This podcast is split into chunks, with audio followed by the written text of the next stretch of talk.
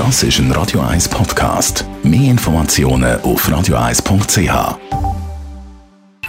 Die Morgenkolumne auf Radio 1 präsentiert von Jackpots.ch.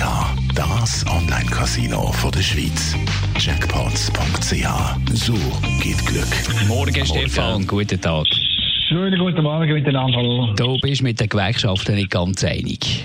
Absolut. Ich denke, denke, dass der Kampf über sture und weltfremde Öffnungszeiten, da habe ich eigentlich hinter mir geglaubt. Aber nein, jetzt geht das Theater wieder los. Und zwar das mal am Flughafen Quote, äh, wo äh, Gewerkschaften tatsächlich wieder null Verständnis äh, zeigen. Und ich selber muss auch sagen, ich habe auch null Verständnis in Gewerkschaft, speziell für die Unia, wo immer zuvorderst steht, wenn der Detailhandel soll behindert werden.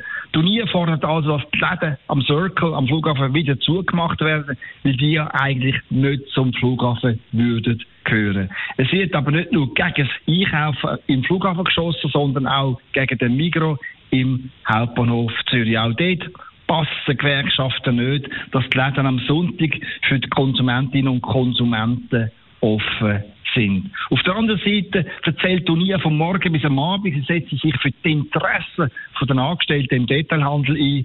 Das ist zweifellos ein wichtiges und ein löbliches Ziel, aber mit ihrer dogmatischen Haltung im Flughafen und im Hauptbahnhof, da machen die Gewerkschaften genau das Gegenteil. Sie zerstören Arbeitsplätze und nehmen die Leute ihre Verdienstmöglichkeiten. Und eines ist ganz klar, weil die Arbeitslosigkeit im Detailhandel schon heute sehr hoch ist, wird sie mit dieser Verweigerungspolitik noch weiter steigen. Dahinter äh, steht eine absurde Blockadehaltung. Das zeigt sich übrigens auch andernorts, auch in St. Gallen oder in Aarau oder in Genf äh, ist Unia die treibende Kraft, wenn es darum geht, den Detailhandel mit noch mehr Vorschriften zu behindern.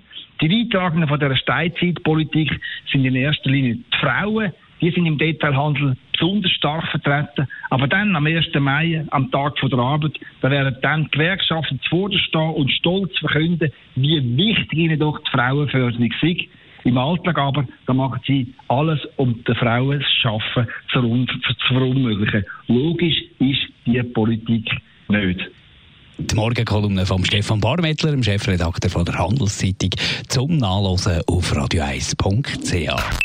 Die Morgenkolumne auf Radio 1.